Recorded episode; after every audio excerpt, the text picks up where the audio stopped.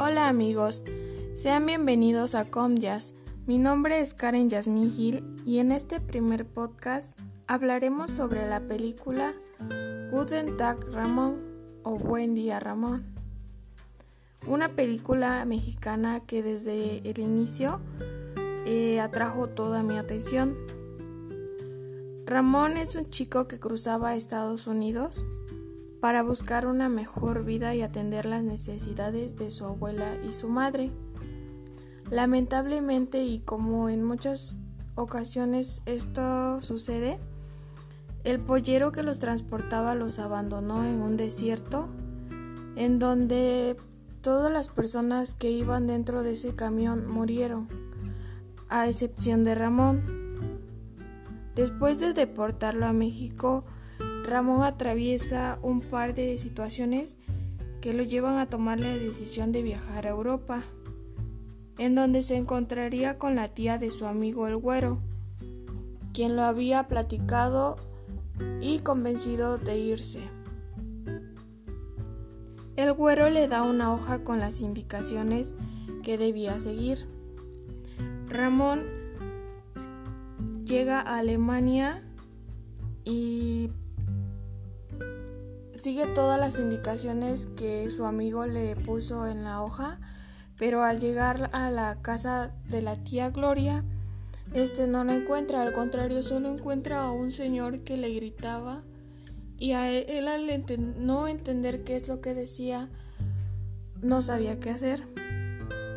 Después de esto tuvo que atravesar eh, distintas dificultades como dormir en la estación de tren, pasar frío debido a que solo llevaba dos suéteres y una mochila con sus papeles. Un día eh, él decide ir a comprar unas manzanas con las últimas monedas que le quedaban. Y en esta tienda eh, había una muchacha alemana quien se hizo amiga de Ramón.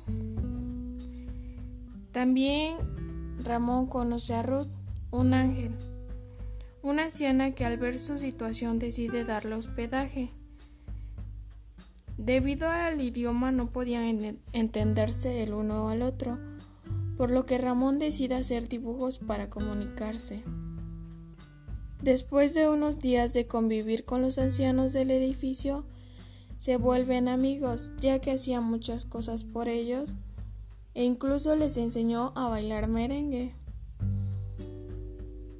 Lamentablemente, uno de estos ancianos, quien era malhumorado y no quería a Ramón, envió una carta a los policías indicándoles que ahí habitaba un mexicano que no tenía papeles. Ramón es deportado, por lo que Ruth, sin aún darse cuenta, comienza a buscarlo. Y al recibir la noticia de que él había sido regresado a México, busca la manera de llamarlo junto con Carl, otro anciano del edificio quien se había vuelto muy amigo de Ramón. Lograron hablar con él pues Ruth le había enviado un millón de pesos. El final fue muy conmovedor, pues aparte de lograr eh, crecer una amistad tan linda, se demuestra que la comunicación no tiene límites, que aunque eran diferentes idiomas y culturas, pudieron comunicarse con lenguaje no verbal.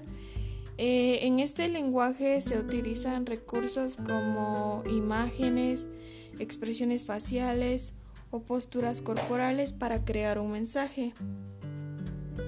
Ruth trataba de comunicarse por señas y como ya mencioné, Ramón realizaba dibujos.